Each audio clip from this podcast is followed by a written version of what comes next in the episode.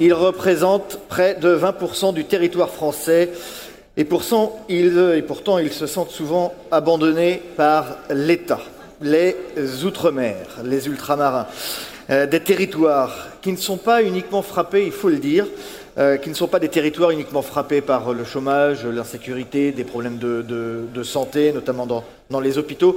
Ce sont aussi, et on va le voir, des, territoires extrêmement riches, avec euh, une histoire importante qu'il faut transmettre, des racines profondes qu'il faut transmettre notamment aux générations futures.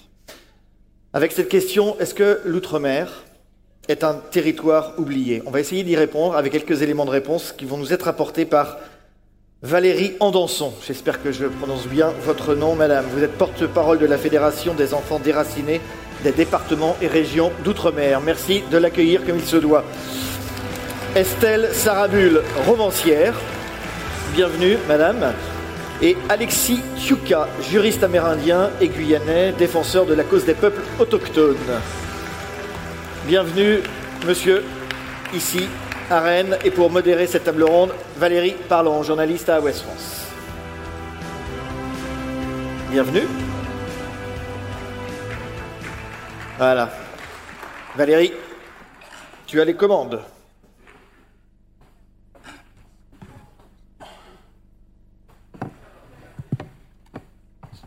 C'est le problème de passer après un président de la République. On va essayer de s'organiser. Merci à tous d'être restés pour ces territoires de France que ce président de la République a aussi présidé, ces territoires qui sont lointains les Outre-mer. On oublie souvent que ce sont 3 millions d'habitants qui habitent sur ces territoires répartis sur trois continents, trois océans. Ce sont des territoires où il est difficile de vivre, parce que c'est éloigné de milliers de kilomètres parfois de Paris, là où tout se décide et où souvent beaucoup disent que trop se décide là-bas à Paris. C'est compliqué aussi de se battre pour ne pas oublier pourquoi et comment cette richesse de France s'est construite. Le fameux savoir d'où l'on vient pour savoir où l'on va. Savoir regarder en face les blessures de l'histoire laissées par des conquêtes parfois violentes. Alors comment les ultramarins luttent-ils pour ne pas être les oubliés de la République? Comment aider les jeunes Français d'outre-mer à garder la mémoire de leurs aïeux pour avoir envie de rester là où ils sont nés? Donc merci à nos invités. On va commencer par Estelle Sarabul, qui qui est romancière, qui a publié l'année dernière Là où les chiens aboient par la queue. Elle va nous expliquer pourquoi ce titre étonnant. Et on va commencer à parler de ces migrations intérieures, c'est-à-dire tous ces ultramarins qui ont été obligés d'être en mobilité d'être exilés, parfois de force, on le verra aussi avec Valérie Andosson et avec Alexis Tiuka. Estelle, est-ce que vous pouvez nous raconter pourquoi vous nous emmenez là où les chiens aboient par la queue? Bonjour. Euh, j'avais envie de parler de cette histoire parce que effectivement, comme vous l'avez très bien dit, c'est une histoire à la fois très très présente, celle des Outre-mer, et en même temps euh, peu dite, peu représentée. Et du coup, en tant que romancière, c'était pour moi un, sujet en or, puisqu'il est à la fois un sujet intime que je connais bien, et en même temps un sujet qui me semblait pas trop exploré euh, par la littérature jusqu'à maintenant, en tout cas en France. Euh, surtout la période que j'ai choisi d'aborder dans le roman, qui est vraiment le XXe siècle, euh, qui est une période euh, où les ultramarins ont commencé à venir en masse dans l'Hexagone, alors qu'avant, c'est vrai que c'était plutôt le contraire. C'était plutôt les hexagonaux qui allaient euh, vers vers ces îles, vers ces territoires, ces nouveaux territoires français. Donc voilà, l'envie d'écrire sur ce sujet, l'envie de de, mieux le faire partager, et puis l'envie de raconter l'intime à travers ça et l'histoire de votre famille à travers les personnages de fiction, puisque vous, vous êtes né à Créteil, mais de père guadeloupéen. Donc vous avez très petite été régulièrement au cœur de vos racines en Guadeloupe. Oui, c'est ça. Moi, je fais partie de la deuxième génération qui est née donc dans l'Hexagone en ayant des, des parents, un père en l'occurrence, euh, qui a fait lui ce, ce, déplacement dont vous parliez, cette migration intérieure, puisqu'il est passé d'un département français à 8000 km d'ici à l'Hexagone. Et moi, j'en suis le produit puisque voilà, j'arrive après cette histoire-là et je nais ici avec des racines de l'autre côté de l'océan. Est-ce que vous pouvez nous expliquer aussi le cadre institutionnel de cette époque, c'est-à-dire avec ce fameux Bumidum, le Bumidum qui était le Bureau pour le développement des migrations dans les départements d'outre-mer. Alors pourquoi ce Bumidum et dans quel cadre votre père est arrivé à cette occasion-là et on dit 80 000 Antillais sont arrivés en métropole, dans l'Hexagone?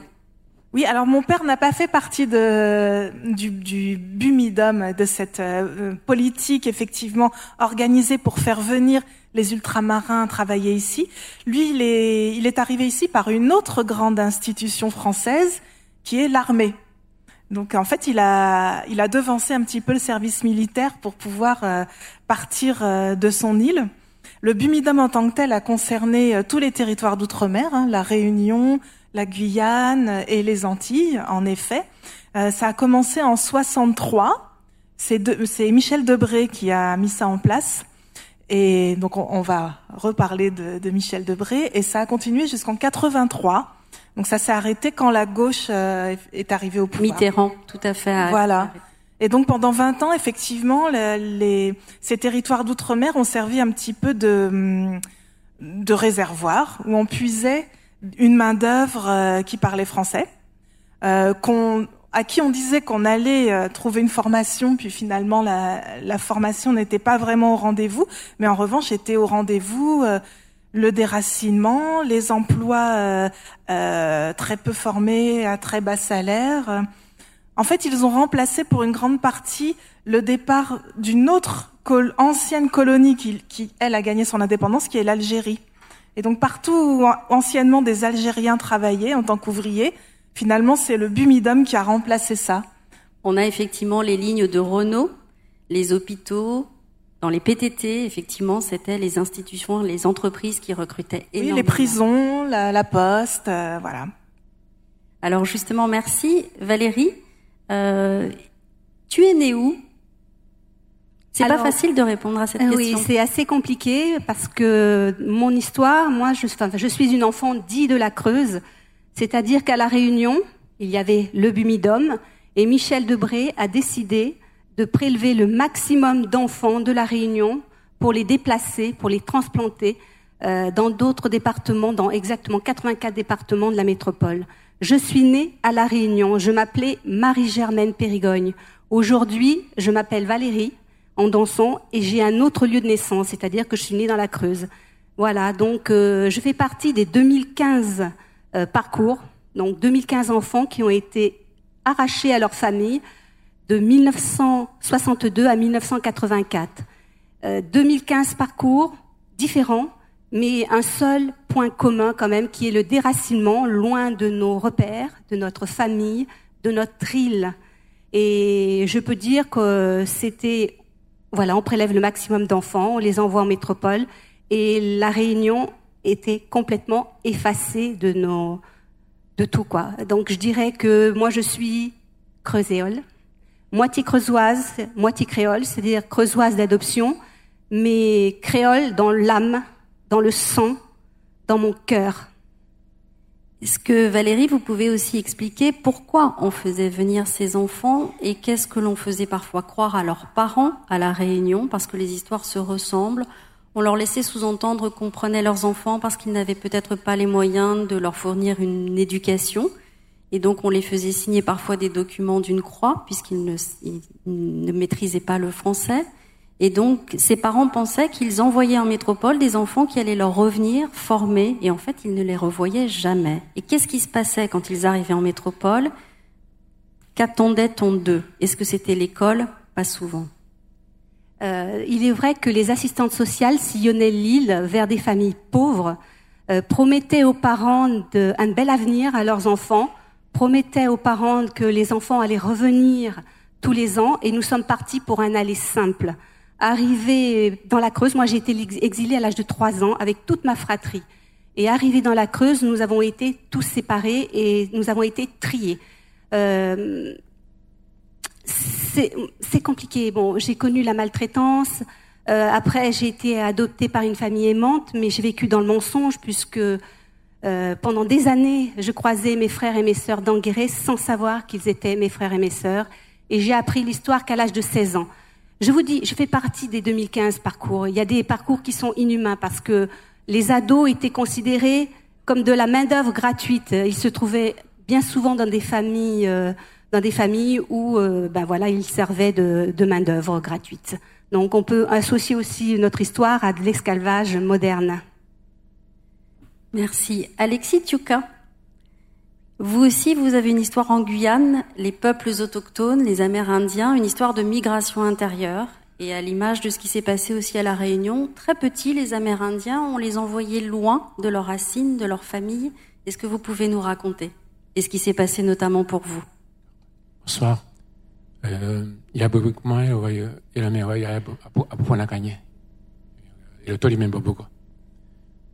C'est pour démontrer que nous avons un, point commun avec les Bretons. Pourquoi? Puisque dans le processus d'assimilation et d'évangélisation, beaucoup de prêtres sont venus d'ici, de ce pays. Donc, euh, quelque part, nous avons un point commun, négatif et positif. Il faut savoir que à l'époque de la départementalisation en 46, euh, entre 46 et 60, les Amérindiens étaient apatrides étaient considérés apatrides par la France, alors que nous, que nous, sommes, nous considérons que nous sommes des peuples amérindiens. Et dans le processus d'assimilation et de francisation, euh, avec le, je dirais, la complicité du clergé, des politiques et de l'État, ils ont mis en place les pensionnats autochtones. C'est ce qu'on appelle partout aujourd'hui, maintenant, les écoles usines. C'est-à-dire qu'on enlevait l'enfant euh, l'enfant autochtone, l'enfant amérindien, de son milieu familial et, de le mettre dans un pensionnat afin de lui apprendre autre chose. Le, le leitmotiv du, du processus d'évangélisation, c'était de tuer l'amérindien et de garder l'homme. Tuer l'amérindien et garder l'homme, ça veut dire retirer ce qu'il y a en lui, sa langue, son identité, sa culture, et le remplacer par autre chose. Je fais partie de ces enfants. Euh, c'est un processus qui a, qui a duré euh, lorsque j'avais l'âge de 6 ans euh, jusqu'au bac, jusqu'à ce que je parte aux, études. Vous savez très bien comment ça se passe dans les pensionnats. Partout dans le monde, au Canada, maintenant, il y a des exemples où il y a eu un processus de, qui est mis en place dans un processus de réconciliation de, et de vérité.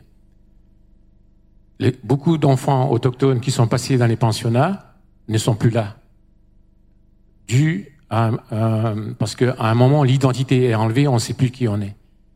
Donc, il y a eu un, un, processus de suicide dans les années 80 et aujourd'hui à ces jours, mais c'est du très fort. Être amérindien aujourd'hui, c'est très compliqué. On dans mes discours, j'ai dit toujours, je suis toujours amérindien, français et européen en même temps. Ça veut tout dire lorsqu'on parle de la pluralité, lorsqu'on parle de la citoyenneté. Le président tout à l'heure, il parlait de la citoyenneté, ça me, ça me fait chaud au cœur en disant il, aurait pu penser aussi à la, citoyenneté, à la citoyenneté amérindienne. Parce que nous sommes le composant de cette société. Mais on a nié nos droits fondamentaux en tant que premier peuple sur ce territoire, en Guyane. Je ne sais pas si vous connaissez la Guyane, mais je vous invite à venir, c'est un très beau pays. Donc euh, la, la processus d'assimilation chez les jeunes a été très forte. Maintenant, les langues se délient, on fait une histoire dessus. Euh, euh, dans les prochains mois, il y aura un livre qui va sortir sur les, méfaits négatifs des pensionnats sur les enfants autochtones. Il y a encore un pensionnat qui existe dans l'est de la Guyane, à Saint-Georges de l'Oyapoc, où j'ai eu l'occasion de visiter, de discuter avec les enfants. Je vous assure qu'ils sont enfermés dans des salles avec des grillages autour et on n'a pas droit à discuter avec eux, qui est gardé par des religieuses. Ça, c'est aussi, ça fait très mal de nos jours que ce genre de, ce genre d'institut existe encore et qui est financé par l'Église parce que, comme vous le savez sûrement, le Concordat, euh, c'est comme le, dans l'Est de la France, l'Église a toujours un pouvoir et financé par les collectivités. Merci Alexis. Justement, ça fait la bascule. Euh, ce home amérindien doit être bientôt fermé, nous dit-on à Saint-Georges de l'Oyapock. Et justement, dans les générations qui sont maintenant là, comment toutes ces histoires dont vous nous parlez aujourd'hui, qui sont des histoires de souffrance, de violence, euh, comment vous pouvez aujourd'hui en faire un combat, qu'il soit associatif, qu'il soit politique, euh, qu'il soit littéraire aussi? Est-ce que Estelle Sarabul, on peut aujourd'hui avec la littérature raconter ce qu'on ne peut peut-être pas défendre politiquement, pas défendre dans une vie associative et vous me racontiez l'autre jour que les jeunes qui ont lu notamment votre ouvrage, justement, ont découvert une histoire qu'ils ne connaissaient pas. Donc le pouvoir des mots peut-il être là pour raconter et transmettre ces histoires? Ben oui, bien sûr, c'est un rôle, euh, un des rôles possibles de la littérature. C'est pas le seul, bien sûr, mais c'est vrai que moi, ça me, ça m'a vraiment réjoui de voir que il y a toute une génération, plutôt la mienne d'ailleurs, euh, de, de descendants d'Antillais et d'Antillaises euh, nés comme moi dans l'Hexagone, qui s'emparaient de cette histoire et qui, grâce à mon roman, renouaient un dialogue euh, qui s'était interrompu avec leurs parents ou leurs grands-parents. Donc, si au moins ça peut servir à ça, ça ne doit pas servir qu'à ça la littérature. Hein. Évidemment, je défends la littérature avant tout, mais renouer ce dialogue ou même le faire exister là où il n'existait pas, parce qu'il y a eu beaucoup de souffrances enfouies, beaucoup de choses qui ne sont pas dites. Mais c'est vraiment important et ça ne concerne pas que euh, que les Antilles, puisque il y a vraiment des lecteurs et lectrices de, de, partout qui sont venus me voir, même de Bretagne, en me disant bah, ça me rappelle quand ma grand-mère est arrivée à Paris. Des Vietnamiens qui m'ont dit euh, tiens bah, je vais me servir du livre pour parler avec mes parents de leur propre cheminement vers la France. Euh, en fait, c'est inépuisable puisque c'est une histoire universelle, cette histoire de, de migration et de recherche de ses racines. Et pourquoi justement dans les familles on a tant de mal à en parler? Est-ce que dans la vôtre, par exemple, parce qu'une partie des personnages sont inspirés de votre famille, est-ce qu'on en parlait facilement? Il fallait vraiment gratter beaucoup pour avoir des bribes d'infos. Comment ça se passait et qu'est-ce qui était lourd à transmettre et à raconter? Non, moi j'ai la chance de, de venir d'une famille où on parle beaucoup. Donc j'ai pu puiser là-dedans, mais dans le roman, j'essaye de, de m'extraire de mon petit cas personnel et familial et d'intégrer aussi une expérience plus large de, de ces outre-mer. Donc le, le, bumidum, comme je le disais, moi, dans ma famille, on l'a pas vécu, mais évidemment que ça existe. Et c'est vrai que j'ai rencontré beaucoup de d'Antillais, de Réunionnais, de Guyanais qui, qui avaient cette souffrance. C'était très visible. Ça, ça, se voit vraiment. C'est, enfin, il suffit de, de les regarder, de parler un peu, mais toujours avec euh, cette pudeur et dans ce regard, euh, euh, un petit peu cette, cette, ce rideau qui se ferme sur cette expérience-là. Donc ça, ça, reste très difficile, mais comme euh, en fait tous les traumatisés, hein, quelle que soit l'expérience, je pense qu'il y, y a, vraiment cette idée-là qu'on on met beaucoup de temps à parler. Valérie, est-ce que vous pouvez nous raconter à partir de quand vous arrivez à la rencontre de votre histoire, à quel âge et dans quelles circonstances vous apprenez l'histoire des enfants de la Creuse? Euh, J'ai appris à l'âge de 16 ans par hasard euh, que ben, je faisais partie du dispositif. Euh, et par la suite, c'est surtout en 2002, lorsqu'un réunionnais dit de la Creuse a porté plainte contre l'État pour un milliard d'euros. Il a mis un coup de pied dans la fourmilière et là, tout s'est déclenché. Donc on parle de plus en plus et il est vrai que les romans nous aident parce qu'il y en a beaucoup qui sont sortis là, euh, les médias aussi.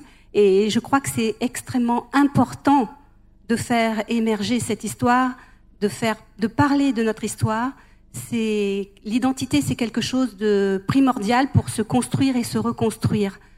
Euh, je vous assure que quand à 16 ans, on apprend euh, qu'on fait partie d'un d'un tel dispositif, c'est un véritable tsunami. Et ce qui est incroyable aujourd'hui, c'est que euh, grâce à nos interventions télévisées, grâce aux romans, grâce à plein d'activités, euh, certaines victimes se reconnaissent. Car aujourd'hui, beaucoup euh, d'ex-mineurs dans les 2015 ne savent même pas qu'ils font partie de cette histoire. Il y en a qui, ne veulent pas en parler, il y en a qui sont décédés, il y en a qui sont dans des voilà malades je peux dire aussi que bon, il y a eu des réussites. Je dirais, moi, j'ai réussi, mais à quel prix? Le combat, il se situe où aujourd'hui pour vous? Donc, vous présidez une fédération d'associations. Et quelles sont les grandes lignes aujourd'hui de votre combat? Et qu'est-ce que vous attendez euh, de la France?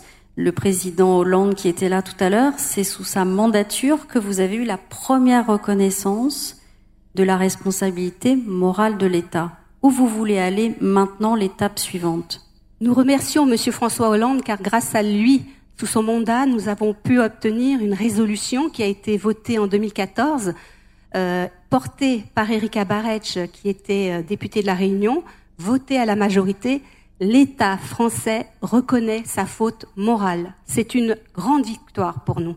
Notre histoire rentre dans l'Assemblée nationale, c'est très important. Et après, par la suite, il y a une commission nationale qui a été mise en place. Euh, sous, euh, donc, c'était Georges Poulangevin qui était ministre des Outre-mer. Et cette commission nationale a fait une étude de deux ans qui a permis de, comment dire, de faire, euh, euh de faire valoir pas mal de choses, de comprendre pourquoi, comment, dans quel but euh, ce, ce, transfert a été, a été fait, et surtout dans des proportions aussi importantes. Et donc aujourd'hui, c'est continuer le combat pour arriver vers quoi? Alors aujourd'hui, nous souhaitons surtout le pardon de l'État. Nous demandons à Monsieur le Président de la République de, nous demander pardon, parce que c'est important pour nous la reconnaissance au plus haut niveau et que le combat que l'on mène depuis tant d'années puisse servir aux générations actuelles et futures, car il existe encore euh, des, déplacements compliqués, des adoptions pas faciles. Il faut absolument que le droit de l'enfant soit encore plus, je dirais, euh, mieux encadré. Voilà, il faut, il faut qu'on trouve des solutions. nous le combat que l'on mène, surtout, c'est que les familles doivent se retrouver. Euh, je peux vous assurer qu'on a encore aujourd'hui des parents qui recherchent des enfants, des enfants qui recherchent leurs proches. Et pour nous, c'est quelque chose d'important d'aller vers nos racines, notre île, nos familles, qui elles aussi sont déchirées. Euh, je peux, en fin de compte, euh, il y a quand même pas mal de, de, de, de victimes dans, dans, dans, ces, dans, ces histoires, dans nos histoires, que ce soit les parents qui ont laissé partir leurs enfants, les parents qui ont adopté euh, nous, nos enfants aussi. Et justement, cette année, vous allez retourner à la Réunion pour continuer l'histoire et essayer de retrouver votre père. Et oui, j'ai appris en 2016 que mon papa biologique était en vie. Donc euh, en 2020, cette année, je vais retourner sur mon île, essayer d'approcher euh, ma famille si c'est possible, en prenant beaucoup de recul parce que je ne veux pas non plus déchirer quelque chose. Vous savez, on a été on a euh, subi rupture sur rupture, abandon sur abandon, et je peux vous assurer que le traumatisme chez la plupart d'entre nous est très très présent. Merci. Alexis, le combat politique. Alors, cette année, vous étiez candidat sur la liste de Yannick Jadot aux européennes. Vous n'êtes pas passé près, vous n'êtes pas passé loin, plutôt, de vous retrouver à Bruxelles. Vous, vous menez ce combat pour la reconnaissance des droits des peuples autochtones depuis des années, vous et vos frères et vos pères. Aujourd'hui, il y a un grand conseil coutumier en Guyane, ce qui explique aussi qu'il y a une tentative d'aller vers la reconnaissance des voix de la polyphonie de ces territoires d'outre-mer. Est-ce que vous pouvez nous expliquer quel est aujourd'hui le combat que vous menez, vous, d'autres associations, comme la jeunesse autochtone, qui mène aussi un vrai travail, Qu'est-ce que vous attendez aujourd'hui? La, première prise de parole politique, c'était en décembre 1984, où le leader autochtone de l'époque euh, avait fait une adresse au gouvernement en rappelant les grandes lignes, les grandes lignes de, l'existence sur le territoire français des, premiers peuples, c'est ce qu'on appelait les premiers peuples, les Amérindiens de Guyane. Donc, euh, c'est d'abord la, reconnaissance euh, de l'identité autochtone, des droits autochtones, les droits fondamentaux des, peuples autochtones et surtout euh, les, peuples autochtones et les humains sont liés aux droits et à la terre aussi.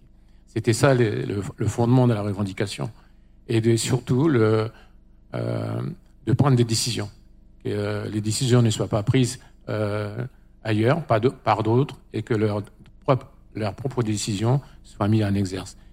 Donc tout ce combat dure depuis euh, une quarantaine d'années. Moi, je fais partie de cette génération dans les années 80 où j'ai commencé à faire mes études à Paris et je me suis rendu compte que je m'étais orienté euh, dans un secteur qui ne m'apportait pas quelque chose, mais plutôt autre. Alors, en cours de mes études, j'ai changé, j'ai fait du droit. Je me suis dit, voilà un, métier où on peut affûter les armes comme on veut et on peut le mettre et le faire pimenter un petit peu beaucoup plus pour discuter avec celui qui nous a assimilés. C'est lui qui nous a colonisés. Et c'est comme ça que je suis devenu un juriste. Et j'étais négociateur au, niveau du droit international à New York pendant 20 ans. Et en octobre 2018 et 2007, j'ai pris un peu de distance parce que en octobre 2017, la France a adopté aux Nations Unies la Déclaration des Nations Unies sur les droits des peuples autochtones. Mais malheureusement, à ce jour, il y a une application. Il n'y a aucune application, aucune loi organique qui va dans ce sens-là. Mais le combat continue. Avec le principe de l'égalité d'outre-mer, on a mis en place le, Grand Conseil coutumier, mais on considère, nous en tant que juristes, c'est un outil d'État. C'est un outil d'État, c'est pas un outil, c'est un, outil juste consultatif.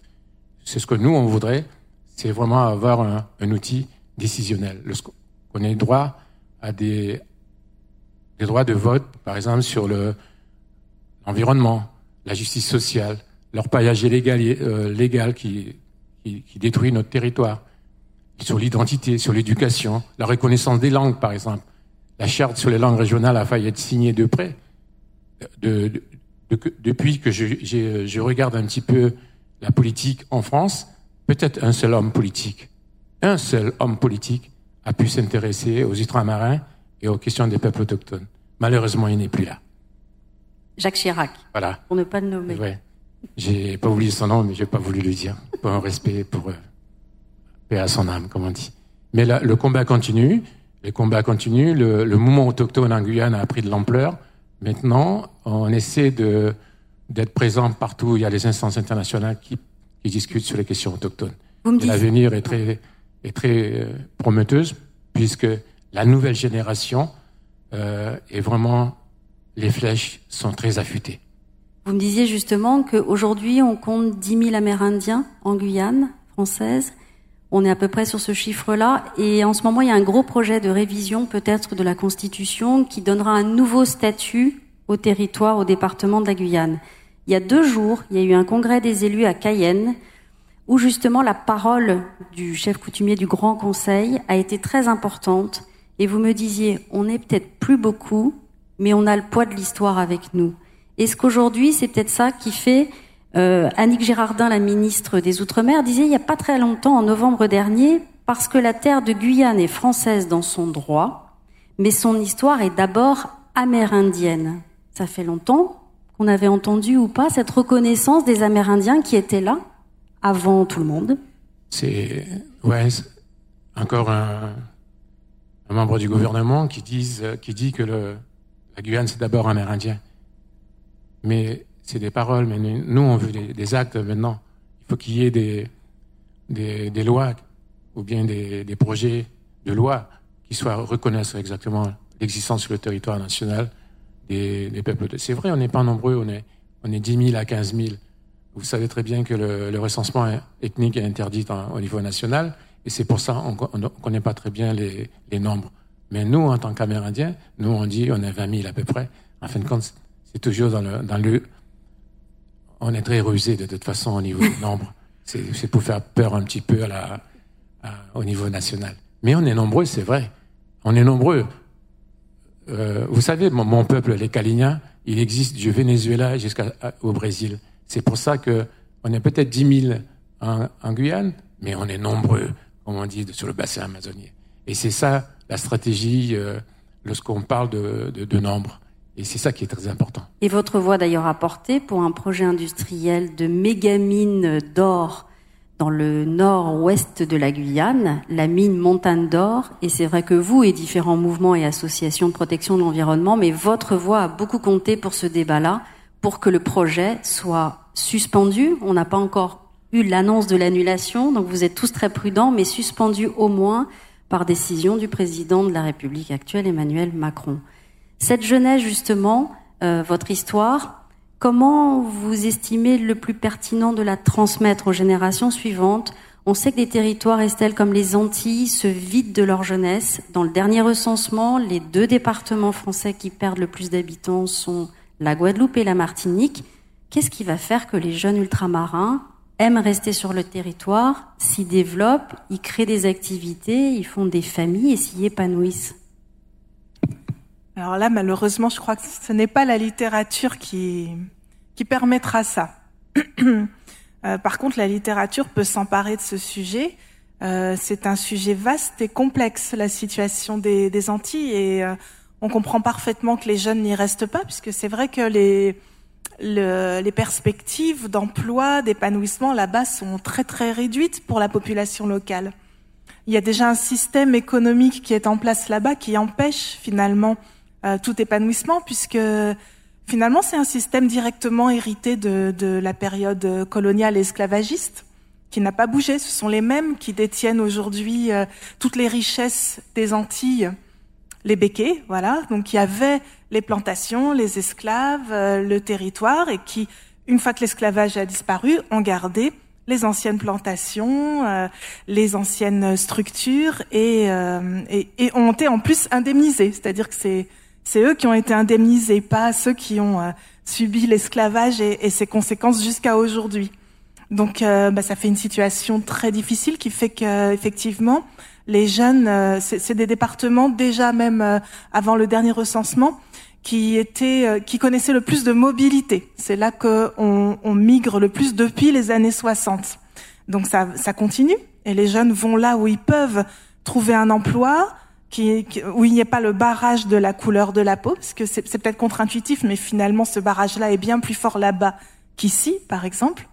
Et voilà, ils vont là où on peut euh, faire des études et ensuite avoir un emploi à la hauteur de, des études qu'on a menées. Ce qu'il faut savoir aussi que les jeunes ultramarins, même s'il y a un développement de l'enseignement supérieur, les facultés, les universités se multiplient, il y a encore des migrations intérieures par centaines de jeunes qui, après le bac, ne peuvent pas trouver où se former et sont obligés de faire des milliers de kilomètres et à 17-18 ans de se séparer de leur famille pendant des mois puisqu'ils ont peut-être un ou deux billets aller-retour, c'est tout. Donc il y a encore ces migrations intérieures. Valérie, cette jeunesse, comment on lui transmet cette histoire? Ah ben Pour moi, le devoir de, mémoire, c'est euh, que notre histoire, que nos histoires rentrent dans les manuels scolaires. Euh, nous sommes euh, une mémoire vive de cette page sombre de l'histoire de France. Elle doit être étudiée. Euh, pour nous, c'est important. et je, aujourd'hui, je dirais qu'aussi à La Réunion, il y a encore des déplacements via le, le, la DOM, le CNARM, de jeunes qui partent en métropole pour étudier et qui souhaiteraient revenir sur leur île, mais qui n'en ont pas la possibilité. je trouve dommage quand même qu'on laisse partir les jeunes mais qu'on leur donne la possibilité de revenir quand ils le souhaitent. Ce qui n'est pas le cas aujourd'hui. Alexis, quand les jeunes reviennent, euh, les jeunes Amérindiens, qui pour beaucoup sont venus dans l'Hexagone euh, faire leur formation, c'est facile de revenir en territoire Kalinia, en territoire Wayana, où parfois il faut encore plusieurs heures, voire deux jours de pirogue sur le Maroni ou l'Oyapok pour pouvoir atteindre un hôpital, une grande ville. C'est facile de se dire quand on est Amérindien, on rentre dans son village Comme je vous ai dit, ça fait deux jours que je suis réveillé hein, pour, pour venir ici. Parce que ce matin, j'ai participé à, une, la première conférence en disant que les gens se réveillent à 4 heures du matin euh, pour aller à l'école euh, ou au lycée. Mais chez nous, c'est 4 heures du matin et après, il y a 3 heures de pirogue pour aller à l'école. Vous voyez bien, c'est ça aussi la France. Lorsqu'on parle de disparité territoriale, c'est ça. Mais lorsqu'on est, lorsqu'on est enfant amérindien, sorti de, son, de sa communauté et avoir fait des études, par exemple, je prends mon cas, retourner dans sa communauté, parfois même la communauté vous rejette. Parce que vous avez une autre vision de, de la société que vous avez, que vous avez intégrée, la société française, et donc vous avez un regard, et disent, vous avez un regard négatif sur notre communauté. C'est là un peu la difficulté. Donc, on, on subit double chose. Les pensionnats autochtones, une fois partis les études, on revient dans sa communauté pour essayer de faire quelque chose, on est rejeté quelque part. Mais pour faire comprendre euh, euh, aux anciens que le fait de partir et de revenir dans les communautés peut servir à quelque chose et aussi euh, faire avancer certaines causes. Un exemple, lorsqu'on a, on a organisé le, le, la première conférence en, en décembre 1984, on disait aux, anciens, on avait réuni quelques, anciens en disant, on va faire une action politique. On va revendiquer nos terres et nos territoires. Alors un ancien qui dit, mais, mais Alexis, qu'est-ce qui t'arrive? Depuis que tu es allé en France Tu dis ça? Mais j'ai dit, mais on est enfants de la terre. Ici, c'est notre territoire. Pourquoi on va, revendiquer nos, terres et nos territoires? Parce que nous vivons dessus. Dans cette philosophie-là. Moi, j'ai dit oui, peut-être. C'est ce Mais- qui vous réunit tous les trois, que vous dites souvent, on est dans l'entre-deux. Quand on vient d'un territoire d'outre-mer, on n'est plus tout à fait de là-bas, mais on n'est pas encore tout à fait d'ici. Absolument. Et on erre entre deux Mhm. territoires. Vous voyez, imaginez un peu quand on a été exilé et qu'on retourne sur notre île 50 ans après notre exil, c'est très compliqué. Non seulement pour nous, mais aussi pour nos familles réunionnaises qui ont laissé partir leurs enfants. Merci. On va passer donc, euh, Valérie. Oui, on peut vous applaudir. On va passer à quelques questions assez rapidement puisque le temps est contraint. Alors je sais qu'il y a des questions qui sont... euh, euh, voilà, il y a des questions. Twitter me glisse dans l'oreille. Ah ben on va commencer. Faut-il des référendums comme ceux en Nouvelle-Calédonie dans les autres dom-tom D'ailleurs, on ne dit plus dom-tom. Ah non, on dit les outre-mer. Les Outre-mer, alors voilà. en Alexis, peut-être? Ça tombe bien cette question puisque le, Congrès des élus s'est réuni il y a quelques jours et euh, le Congrès a fait une, pris une résolution sur l'évolution statutaire. Donc euh, ils, ils appellent ça vers une, évolution statutaire sui generis, c'est-à-dire plus d'autonomie, plus d'autonomie, plus de transfert de compétences et euh, un- une collaboration un peu meilleure avec le avec le avec la France quoi. Et là où Donc ça va dans le bon, dans, dans le donc bon ça sens. va dans le bon sens cette. Mais l'in- bien. Voilà. l'indépendance n'est pas aujourd'hui dans aucun territoire, si je me trompe, d'outre-mer, une revendication. Il y a encore évidemment des mouvements indépendantistes, mais ils ne sont plus du tout majoritaires. Ce que beaucoup de territoires demandent, c'est plutôt une nouvelle autonomie, comme qui peut se passer en Nouvelle-Calédonie ou en Polynésie, où ils ont des ministres euh, et un gouvernement.